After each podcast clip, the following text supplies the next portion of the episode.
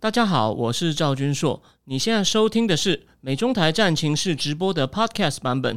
每个礼拜一跟礼拜四晚上八点钟，我都会在 YouTube 上直播，用最口语化的方式，深入分析最新的美中关系与影响台湾的重要国际局势。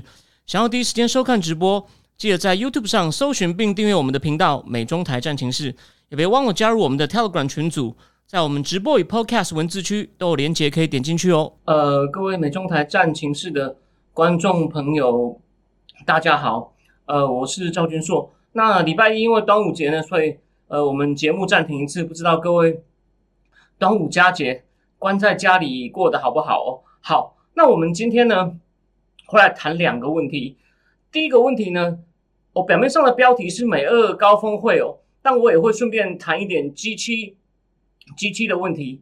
那然后除了除了这个问除了这个以外呢，呃，第二个话题我们来谈一下一个很少人很少受到瞩目，但我觉得后面会有很大效应的，就是亚利桑那州审计。虽然目前还没有明确的结果，但按照目前的进度呢，它一直有落后哦。它大概会在六月二十六左右把票全部审计完，但没那么快，因为审计是非常仔细的，每一张票都仔细的去检查，不是只是看结果对不对而已哦。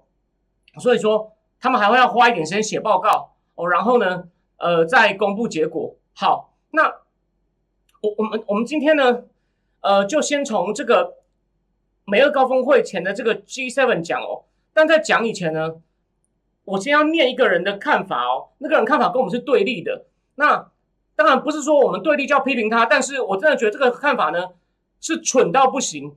川普跟拜登这两个性格这么强烈的人的对比呢，如果你只是一面倒的说拜登好，说川普差，川普当然有他的缺点，但是拜登是要把美国整个带向灾难的，而完全看不出来，还在这边当啦啦队的这种笨蛋呢，我绝对不会客气把他揪出来。我今天要讲的人呢，他还来过台湾讲学，是个大陆人，我没有看过这么笨的人。多久，我今天一开始就要爆气。他的笔名叫做校鼠，在正大讲学过。他早期对抗中共是有些贡献，他把共产党早期的文件，就是革命还没成功以前，哦，要讲就说如何实行民主、给言论自由的编编辑成一个文文件，让中共很头痛。可是你知道他怎么讲拜登跟拜登这个 G7 还有跟普京的高峰会吗？他怎么比较川普跟拜登嘛？他说。一个在民主国家领导人面前飞扬跋扈，对独裁者普京却卑躬屈膝、难言沮丧；一个从容自若、不可不卑不吭，对比何等鲜明！无论对内对外，美国终于开始恢复正常，这是好事。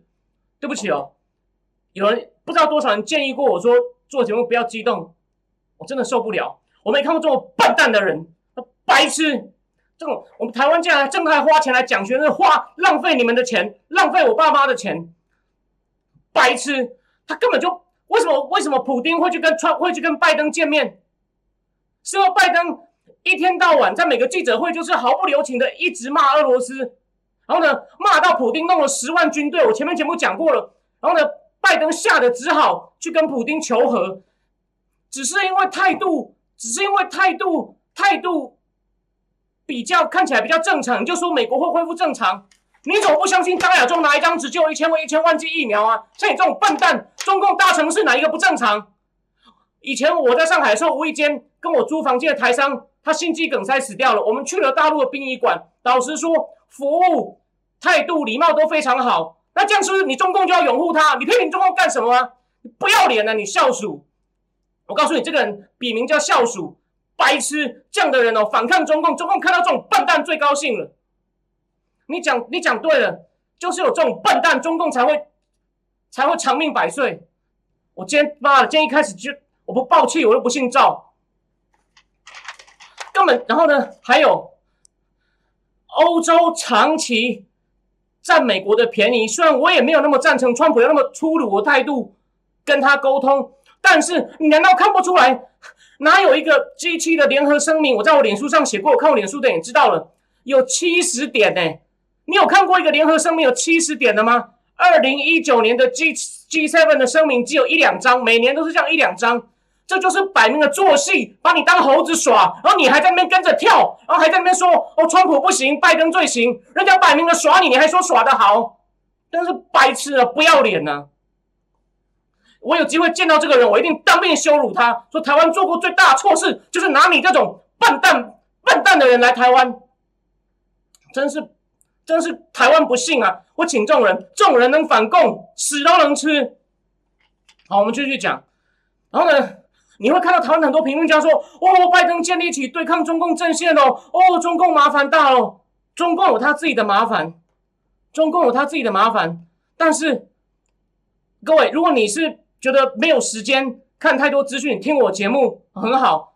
你知道台湾有多少理论上是政治学博士的人开始将大张旗鼓跟着这个这场猴戏起舞吗？这个他们的联合声明里面，从第五十一点到第六十二点，全部都要讲国际关系。台湾被排在第六十项，实在不是很重要。台海局势，你可能不相信。我我这不是种族歧视，但这世界上总是国际关系情势有先后吧？他第第五十五点在讲在关心玛丽跟查德的情势，我不是说他们的人命不重要，台湾在他们列为重要的国际关系事项里面真的很不重要啊！那就是这就是一个大败败，他们就是要做到说我们看起来很好，我们很团结，川普这样乱搞是不行的，你确定吗？大家想想看，今天香港发生什么事情，中共有在怕你吗？昨天多少飞机来绕台湾？中共怕了吗？你们七个站在一起有什么用？除了讨好这些像校鼠这种笨蛋，还有一些很不幸。平常我们在脸书上保持礼貌，不会开干。但我有我我也有脸书上一些反共，但是很左派的朋友也这样觉得。我必须说你们的判断是错的。当然你们也不会看我节目。如果你有看到，你要跟我辩论，我也很欢迎。就已经两天内就被中共打脸，然后你告诉我说，这已经建立起一个抗中共阵线。我再举一个例子，《南华早报》在一个礼拜前出了一个专题，在讲华为现在有多惨。他们现在因为只能用十四纳米的晶片，十四纳米跟中芯国际帮他做。请问十四纳米是谁又开放了？又是拜登政府开的。他因为只能用十四纳米的晶片，它的那个它的那个速率，它的跑运算速度差台积电的晶片十几倍。然后所以华为很惨，手机在全面崩盘。我只问那些你说美国变正常对世界比较好的人，你敢不敢跟我打赌？一年后我们看不看得到这种报道，说拜登政府做了什么事让中国很惨？我告诉你，没有，只会有如山高的破纸。We are concerned, we are concerned, we are concerned. We stand with the people of Hong Kong。然后你们就说，哦，好正常哦，好正常哦，好正常哦，大家都很好哎。你有没有脑子啊？你有没有脑子啊？我们是要办演讲比赛吗？我真的是受不了你们这些左交哎！你们选政治人物是出来做事，还是出来讲好听的话给你听的？对吧？如果你觉得我这样受不了，你就你就转台。米乌拉，对不起哦，有些事我做这个节目是我真的想要去批评一些事情，而不是去讨好观众。我该发脾气就要发脾气。一个一个声明会有七十点，那就是你是傀儡，你那些那些想要做戏骗。把一些人，把一些左教当猴子耍的人，准备好七十点塞给他签。我是我们把你扶上来的，你放心，亚历山大抓不到我们。就这么大一个猴戏在那演，然后就你们就这样子，人家就把你当猴子耍，你就在那边围，就在那边跳，在那边跳。哇，刚哥塞根香蕉给你吃好不好？我真是受不了，这世界会被这些左交搞惨。What can I say？一个七七声明七十点，七十点就是他妈的什么都不做的意思。好，那拜登记者会呢？我带大家来看一些重点。其实他讲话很没重点哦，我尽量挑重点。但是他的亮点，他前面还是安排好的，他自己都讲了。我们我的幕僚给我一份名单，我一个个叫，我一个一个叫。然后呢，但最后他被突袭了两次。第一次是问这个查武汉肺炎疫情的事情，哎，歪楼到中共了。第二次是有记者 CNN 哦，CNN 问他一个问题，他当场爆气哦。我觉得。我觉得这才是他真情流露，你就知道他有多无奈。他已经配合他背后的阴谋集团演了那么久，最后还被质疑，他真的爆气，他他几乎是骂脏话。这个我们等一下再讲。我要吸引你看到最后。好，他跟普丁呢，本来是说要开大概六个小时，就开了四个小时，就就就结束了，就结束了。然后呢，比提早结束。然后呢？他们帮他编了一个理由，不用跟普京一起开记者会哦，因为当年川普跟普京开哦，哦，我也不是，就川普那时候呢，他有犯一个错，客观的说，川普是说我认为俄罗斯没有干预大选，俄我认为俄罗斯没有干预大选，他反他认为美国情报单位的评估是错的，这个的确会引起很多批评，我也觉得这不适当，我也觉得他不适当，但是这是川普个性的缺点，因为他他要觉得他要让人家觉得我赢得正正当当，我不是靠俄罗斯帮我，所以他讲的那个并不适宜的话。OK，好，那我们回过头来讲，拜登他就他在被记者提问题以前呢，他大概讲了大概七分钟，他很搞威哦，然后他就说，我今天跟普京要开的高峰会呢，要找出就是有三个重点，第一是找出一些双方可以一起合作的领域，第二个我们面对面直接沟通，第三要传达美国的价值，again 就是讲好听的话，讨好那些左交。好，他说呢，不过我们今天核心的概念是要找出叫战略性的。战略稳定对话 （Strategic Stability Dialogue） 为什么听起来很好听？台湾一些成政治学博士又在那边哇，在那边大张旗鼓拿在那做文章，你还以为你知识不够？为什么要为什么要 stability？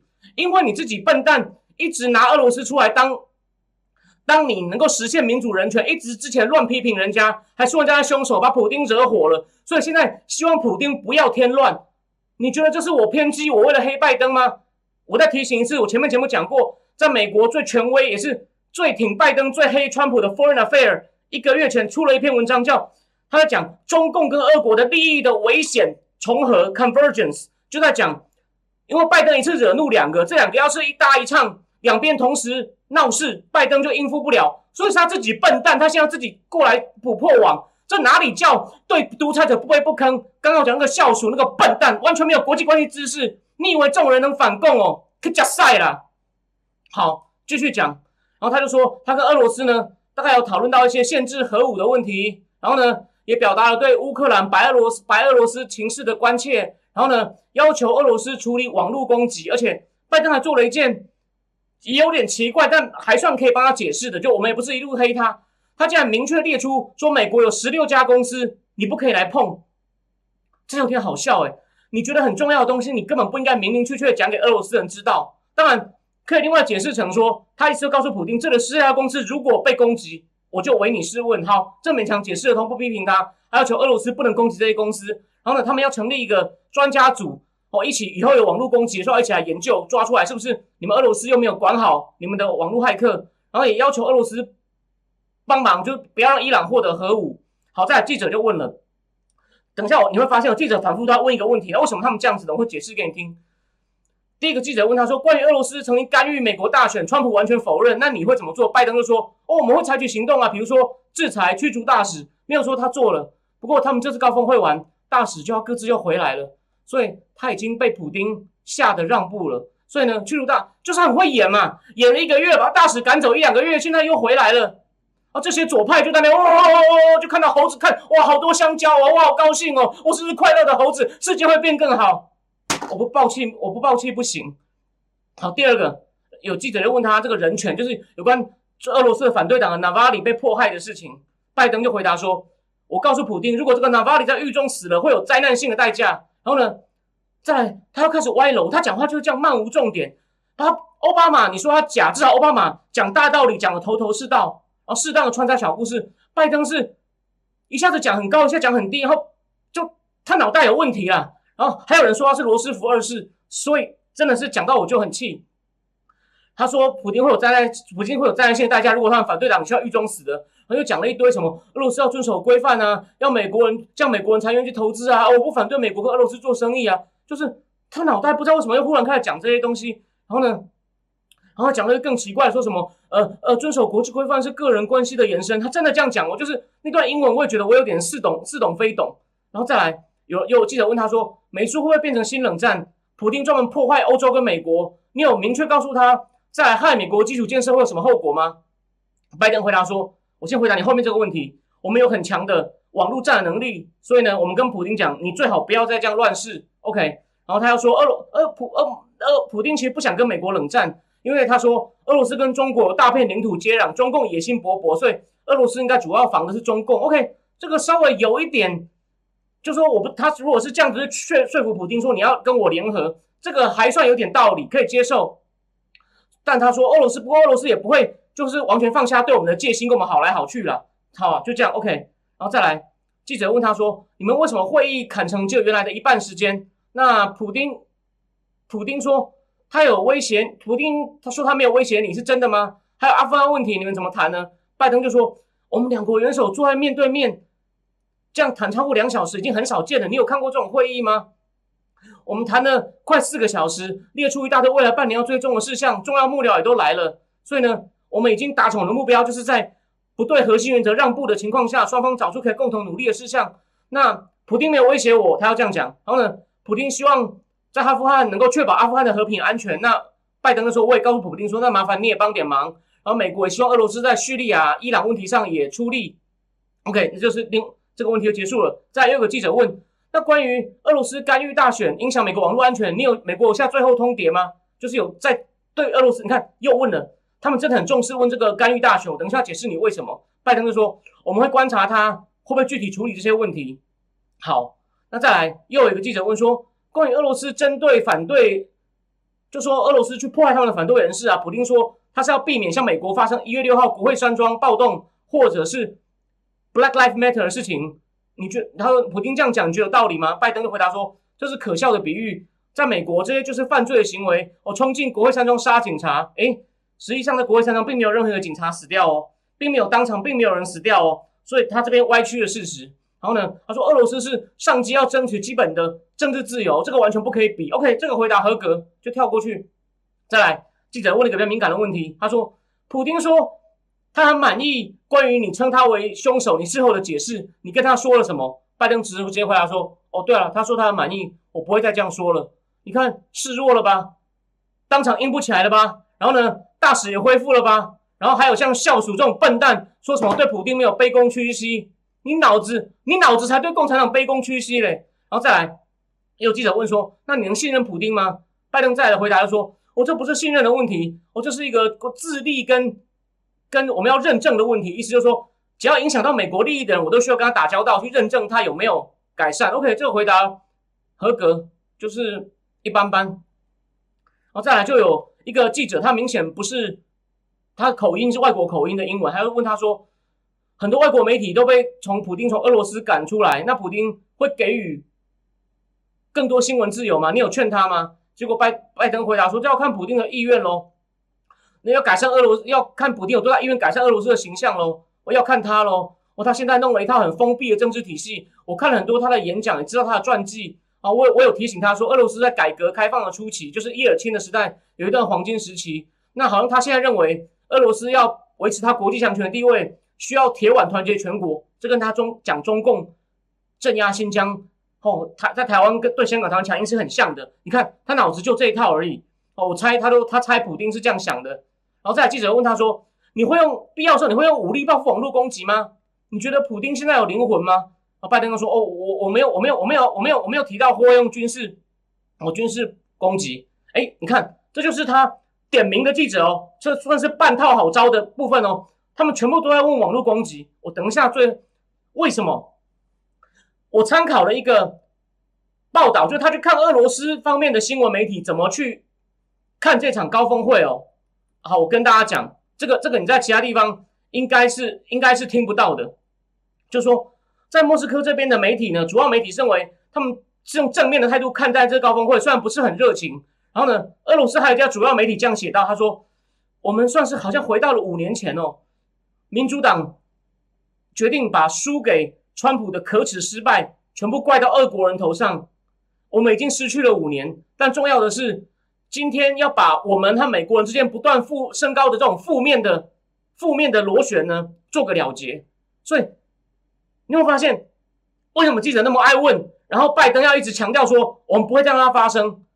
他就是要只是要帮，因为民主党人还是无法接受他们。是五年前输给川普，他们要讲成都是你害的，所以今天他要保证给讨好他支持者说，我们不会让普京再这样搞我们，让我们再落入川普这个妖魔罪犯对独裁者卑躬屈膝的的控制。你看，这是为什么？他也是，这是他唯一可以趁这个机会来掩盖，他是被普京压着打哦，普京吓他，就只好跟他开高峰会，恢复大使，然后呢，还对杀手的问题等于是道歉，或说我不再提。然后呢，一方面又要满口说哦民主人权，那我刚说那些左交就高潮啊高潮啊，世界正常，世界更好更好，你妈了！你看这个拜登弱成这样，真是好笑，对吧？他也不敢你看为什么记者会问他四次，你到底会不会对普京怎么样？如果他在网络攻击你，所以最后，最后拜登要走的时候，一个女记者问他说：“你真的确定你有信心普京不会再攻击？”拜登爆气耶，他冲回来说：“我没有说过我很有信心，我只是说，只要全世界都看着他，他故故就故意他关注他的形象，他就不会做这种事。我什么时候说过我有信心了？”就女记者又反驳他说：“哎，可普京的记者会里面都不承认网络攻击，不承认破坏反对人士，对吧？那那那你你怎么看呢？”拜登说：“你根本就搞不懂你在做什么。你看，他一直被就说记者没有放过他，结果呢？”他就他发现还是有猴子没上当的啊，应该说有有人很清醒，不像其他人自甘为猴，在那跟他跳，他就爆气了。我觉得这段很精彩，我回去可能把它贴在那个，我把这段贴在那个我们的粉丝页，你可以去看，你可以去看。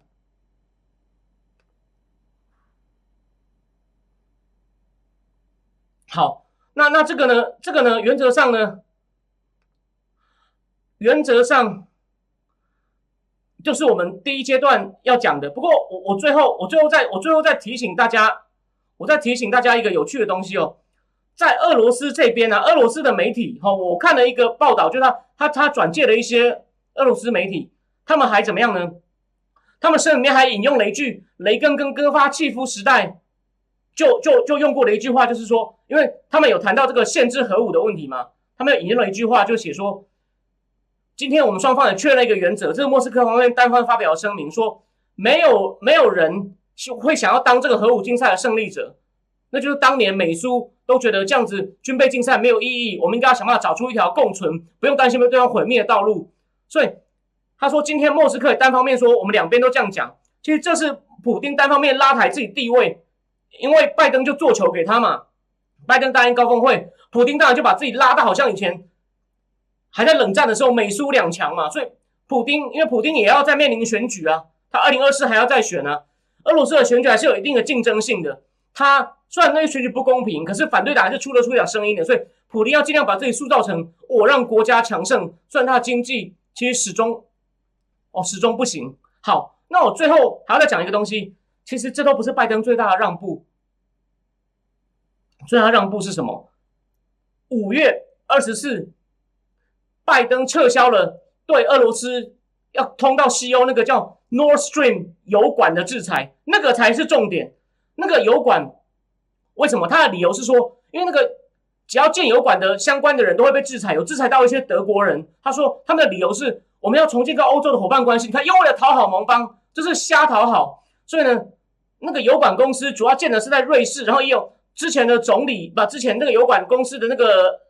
高层应该叫总裁吧，就请德国前总理施洛德，因为这油管是通要给德国、法国用的，应该是做天然气，而且他已经建到百分之九十五完工了。结果拜登政府竟然把这个制裁撤掉了，所以 Ted Cruz 在国会也骂得要死，而且呢也引起乌克兰跟波兰的强烈反应，连美国国会两党其实都反应都反对撤销这个制裁，为什么呢？因为如果有这个油管继续盖，以后俄罗斯可以直接输送很多天然气给西欧，它就有筹码去控制对西欧的能源供应。之前他每年都要，他要先输送到俄乌克兰，乌克兰再送到西欧，他每年还要给乌克兰两亿美金的通过费，两亿美金占乌克兰的 GDP 百分之二，其实不少。而且乌克兰也可以拿这个制衡俄罗斯，他现在不需要乌克兰了，他就可以直接去控制控制西欧各国。所以说，在战略上啊，这个其实是一个很大的失算。然后呢？而且，而且，就有专家指出哦，哦，拜登政府的理由说，我们不能搞坏跟德国盟友的关系，我们不能制裁德国人，所以我们才把我们才把这个我们才把这个制裁整个撤掉。问题，然后呢？然后希望德国能够跟我们一起对抗中共。有专家就说，这个你你撤销这个根本没有根本就没有换到什么。欧洲要对付中国，他们有自己他们的理由跟盘算。你根本撤销制裁，你并没有换到他任何承诺。然后呢？还有。你这样等于给俄罗斯一个很大的筹码。俄罗斯虽然整体实力不如中共，俄罗斯还是要生事还是很简单。结果你现在又把那个对西欧输送天然气的那么大权力交还给他，C C，这些左派的好像都看不到这些事实。只要看到正常，大家那边握手说我们会团结，我们会团结，难道大家手都握起，中共就会倒吗？我再讲一次，我前面节目不是讲过一集，很仔细的讲。川普制裁华为之后，他们中共现在半导体的明星长江存储有多怕制裁再下来？你觉得他们现在还会再怕吗？我明年看得到类似这么长的报道，他讲他们有多惨吗？不会，我们甚至顶多现在香港今天苹果日报五个编辑被抓，也许明天国务院出来 concern concern concern，we stand with people of Hong Kong。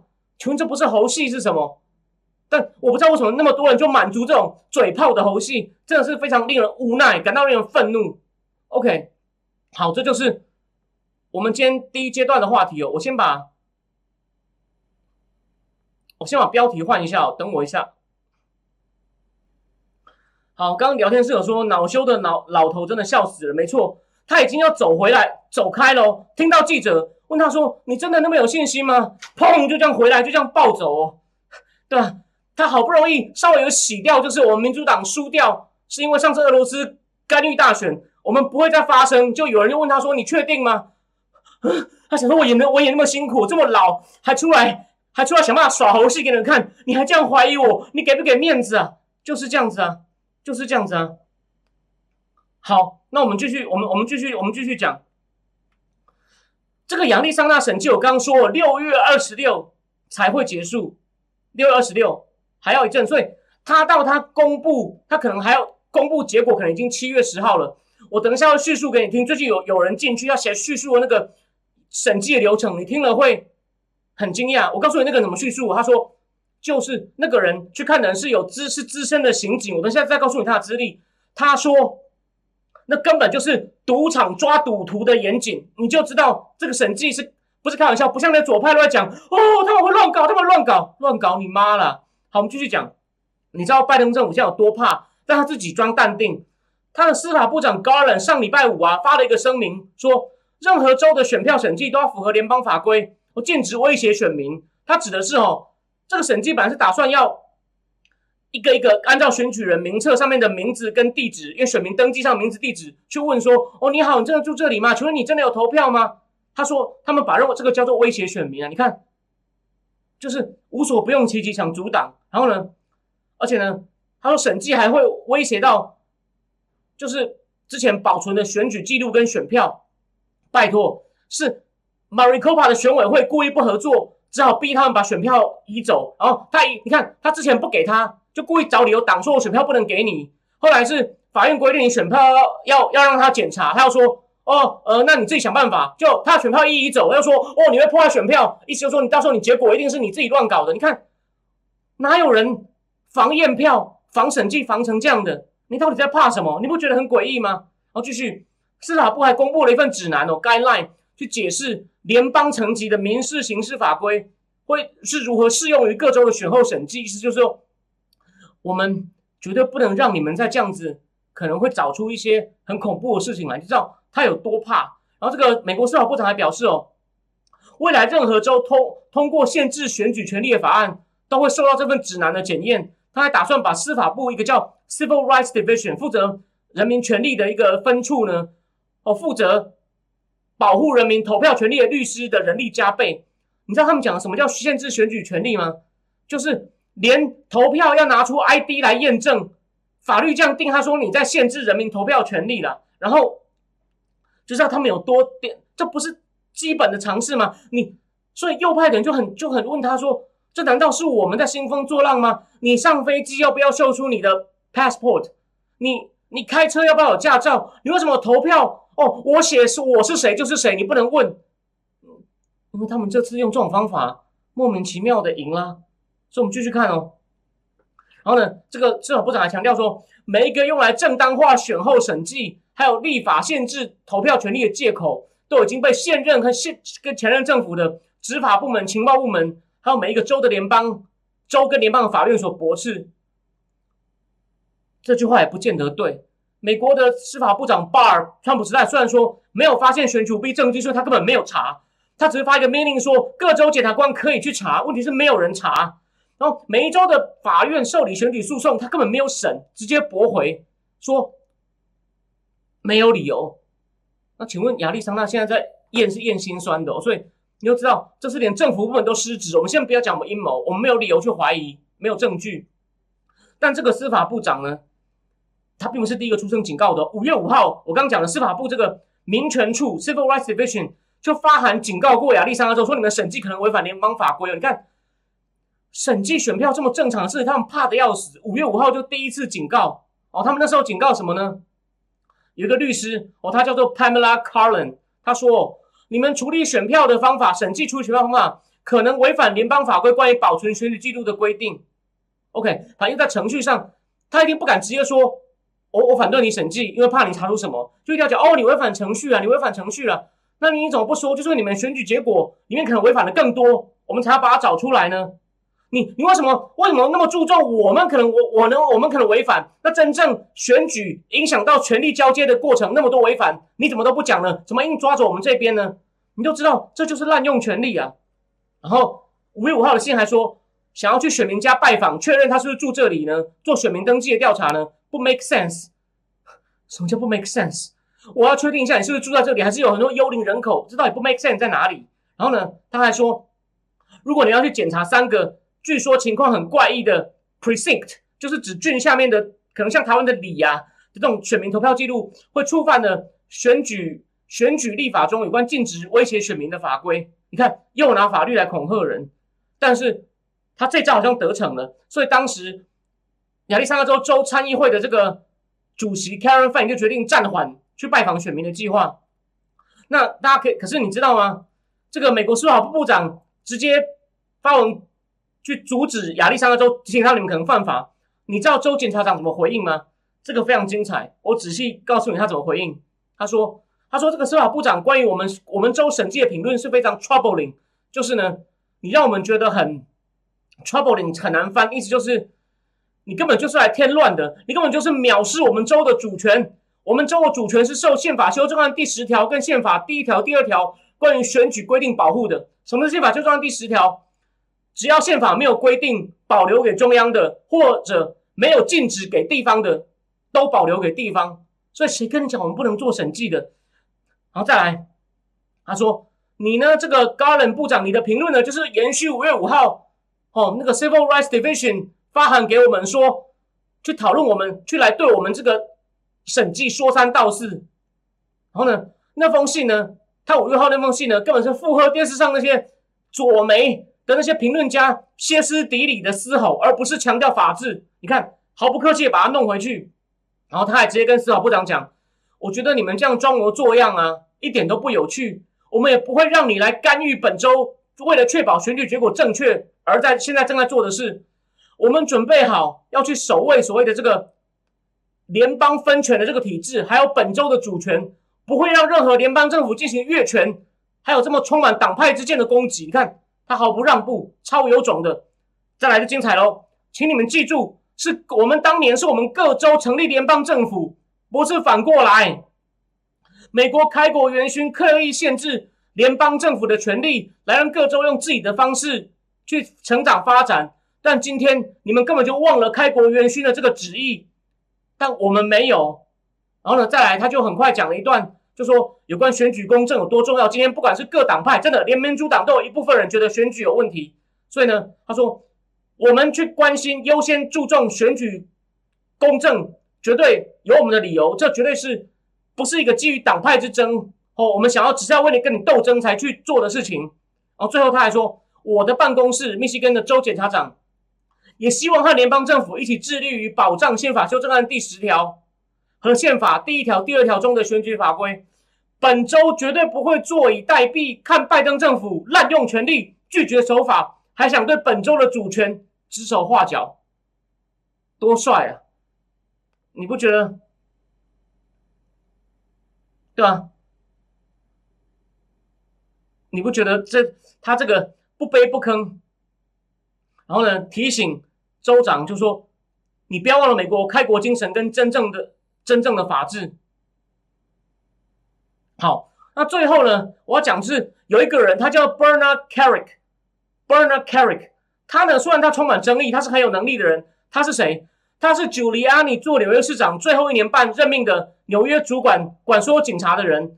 他在 Al Qaeda 的飞机撞到世贸组织前三分钟就赶到那里，就赶到那里，然后呢？他也曾经在两千零五年差点被提名为美国的国土安全部部长。不过他个人行事有蛮多争议的，所以他主动他说要撤出提名。他后来还曾经被判刑四年，不过被川普特赦。但他是非常有能力的，虽然他做事方法是比较野的，就是他成功帮朱利安尼降低了纽约的犯罪率。然后早期呢，还去当那种沙特阿拉伯的特勤队，所以是个很有经验的人。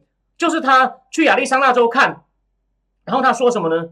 他说：“哇，这个验这个审审计多严谨啊，根本就像赌场在抓赌徒。每一他们每每一个每他们每验票每一个过程都有严谨的分区，每一区的桌子的颜色不一样，工作人员穿的颜色也不一样，所以你不根本不可能跨区。然后呢，只有事先通报有在名单上的人才可以进去，进去之前要搜身，你的手机任何能写字的东西都要被收走。”相机、手机，任何写的东西，所以之前有有民主党的乱指控说，有审计人员拿笔在选票上乱画，说这根本就是 bullshit。一张，然后呢，他们审计要分很多区，一张选票要三个人看，三个人看完以后再放进盒子里保管，受到二十四小时监视。他说我没有看过这么严谨的程序。然后呢，他们还有一区是专门去。用那个 scanner 去验看这个选票的这个解析度，他说那解析度之高哦，他说比你看选票拿着纸在你面前看还仔细哦。然后他就说，当场有人给他看了，给他看了一个一张票有问题的票，你知道那个多有趣吗？就是他说他可能上面要盖很多职位，他盖的东西的圆圈啊，每一个圈都画的极为圆呐。他说这么这么多这么圆的圆圈啊，只有机器画的出来。你人不可能画圆都没有歪掉，这只是举一个例子，这只是举一个例子。不过我先插个嘴哦，聊天室呢有一个来闹场的，没关系啊，这边是民主社会啊，我们你你要讲什么都是你的自由，反正你来就增加一个点阅率啊，你要增加点阅率是好事啊，呃，你要讲什么尖酸刻薄你也讲啊，反正我想回你就回你，不回你就不回你啊。所以呢，这场审计绝对会非常精彩，程序很严谨，完全没有左派那些非常焦虑的在乱讲。而且呢，现在为什么司法部长那么怕呢？他不是怕，不只是怕亚利桑那州本身哦，宾州派的一个代表团来，乔治亚州也带了一个代表团来，而且这两州被公认为他的可能有舞弊的情况比亚利桑那州还要严重。所以这两周如果看完以后，他们一定很满意。他们回去一定要一定应该会发动，而且就我知道，这两周应该都是在州在这个州级的这个议会上呢，都是共和党占多数的，哦，都是占多数的，所以呢，会非常的精彩，对吧？呃，那位聊天室的我就不念你名字了，你呢才是个 joke。现在他们那么认真在验票，就是要证明像你们这些人，只是因为你有权利讨厌川普，但你没有权利。滥用美国的民主，施行你们那种背后那些邪恶的目的，然后呢，在守护民主的人，你说他是 joke，你才是很大的 joke。当然，你要没你要你要继续来当 joke，我非常欢迎你。我们这边有，我们这边骂归骂，我们有一定的，我们我绝对很有民主风范。你要来，非常非常欢迎你。好，好，现在那个聊天室有人问说，啊，请问我说，普京有可能联美对付中共吗？还是普京对中美都一样，能骗就骗，能捞就捞呢？当然，好，谢谢你提醒我。我客观的说，普川就是拜登，这是唯一可能有点建树。我讲过了，我虽然骂他骂的要死，但是他这次好像有给一些普丁的面子，所以普丁可能短期内不太可能会生事。就是我不认为普丁会被拜登拉去对付中共，普丁没那么笨。但是他这次也许短期内他不会，他就稍微给拜登个面子，他不要先生事。的确，可能假设拜登正想抗共的话，他暂时比较不用担心普京。短期内，这可能是他唯一的收获，因为短期内俄罗斯大使也回去了，美国大使也也回去了，而普京也忽然很有国际能见度，然后又在至少在他真的想控制俄罗斯人面前，他把那些人家对他的批评都用一些歪理顶回去。我们觉得是歪理，但俄罗斯人可能不觉得，治他的人可能不觉得是歪理。所以，这是这是我目前的看法。好。那个 P 位的说，他问我说怎么看这个董经纬可能叛逃可能性？我回答一下哦，董经纬是中共一个部，应该是国安部的副部长吧？目前都有传言他叛逃。我觉得我目前看法有两个，的确，今天我在来录节目以前，也有人也有人在群组里面谈到这个话题，我觉得有可能是真的的的线索是，好像你在百度上搜董经纬，现在搜不到了。哦，这是这是一个线索。可是呢，当然他是有中共官职的，所以呢，可是就是怕，就拜登政府要多要多那个什么。他会真的把它当筹码出来对付中共吗？还是又搓掉？我很担心。为什么？对不起，我忘了一件事。我今天要讲的，拜登今天的记者会，唯一有人突袭，问他说：“你要查，你要查中共吗？你要查中共疫情吗？”你知道拜登怎么说吗？他说：“他说，哦，中共很想维护自己形象，尽力展现出他想帮助帮助那个帮助全世界，因为这个疫情。可是呢，中共自己有要公开透明吗？”啊，讲完以后呢？如果他下一句说，所以我们会继续查，那我绝对我当场跟他道歉，三个月不骂他，不是他说，所以我们已经要联合盟邦，确保我们有一个预警机制，下一次绝对不会发生。这就是民主党的问题，每次遇到紧要关头，每次你要骂中共，他还敢骂哦。你问他说，那你要怎么样去让他不要做坏事呢？就开始呃呃，联合盟邦，老话，联合盟邦，我呼吁全世界。就不敢，就是完全就是就软掉了。布林肯也一个样子，所以说，董经纬，我认为有一定的可能性。可是他可能跟情报部门讲了以后呢，他会他愿意公开吗？对吧？如果情报部门报告给拜登，拜登说，嗯，哦，中共的确很可恶，好好好，那你们报告先收好，让我再想一想。他如果这样子呢，那这样我们我们外界也不知道董经纬到底说了什么啊？董经纬到底提供多少铁证啊？所以我很怕被戳掉。虽然我觉得这件事。是有可能的，我认为是有可能的。对，那哎，据说他对中共的生物武器计划都知道，所以一样嘛。拜登不是说了吗？九十天要请那个情报部门查清楚，到底是实验室泄露还是自然发生的这个疫情。那不要到九十天又出一个模棱两可报告。所以说，到底就说如果你一样嘛，类似过三个月。董经纬还是无声无息的话，那表示他想搓掉，所以这个真的要观察一阵子，真的要观察一阵子。目前我现在还没有看到相关讯息以前，我的评论就是有可能是真的，但是我很怕他被搓掉。我举个，我最后举个例子，前几天众议院的应该是情报委员会，Matt Gates 就是那个很年轻的参议众议员，他之前被卷入说他跟未成年少女性交易的丑闻，但是很奇怪。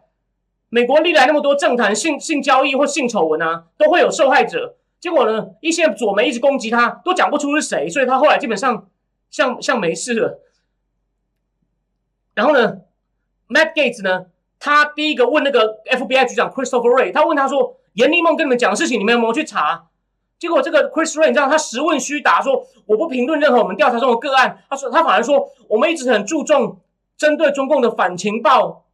Operation 意思是，他怀疑严立梦是中共派来给他们假讯息的，他根本不相信严立梦。那个 Matt Gates 气得要死，但他问了他好几次，严立梦是他 Christopher Ray 还是实问虚答，一直说我不能针对个案评论。这就为什么我不相信这个 FBI 局长。所以这个看这个董经纬是跟美国什么部门接触很重要，可惜这不是我这个层级能知道的。如果我知道的话，蔡英文总统应该叫我去喝茶，但这只是开玩笑，不可能。好，最后有人说。我的日料便当看起来很好吃，好，最后讲一下，我觉得疫情开始超稳定，但这三天有点焦灼，就是从两百多降到一百七十几，可这三天都一百七十几。好，为了希望能够疫情好一点呢，我我答应大家，我下次呢前面讲正题，我还是不会亮出来，我到最后看聊天室回答一些问题的时候，我会亮出我那天订的日料便当，然后呢边吃几口边回答大家的问题，来希望我们早日走出疫情，希望以后我再也不用再。再重再也订不到这种日料便当，这只是一个过渡时期一个莫名其妙出现的意外，虽然是个美丽的意外，害我常常在那边订便当没有错。那你有看我脸书，谢谢你。好，那今天讲的东西呢，就到这边。然后呢，我最后讲一下哦，呃，我认为，对，再来可能就老话一句嘛，Arizona 审计完应该会有很多很有很有很有趣的很有趣的事情。然后以色列中东那边其实新政府上来又开始空袭 Gaza 了。所以呢，国际局势，我认为大家不要以为暂时就没事了。我觉得精彩的、精彩的又来了。好，那今天就非常谢谢大家收看，我们下礼拜一、下礼拜、下礼拜一再见，大家晚安。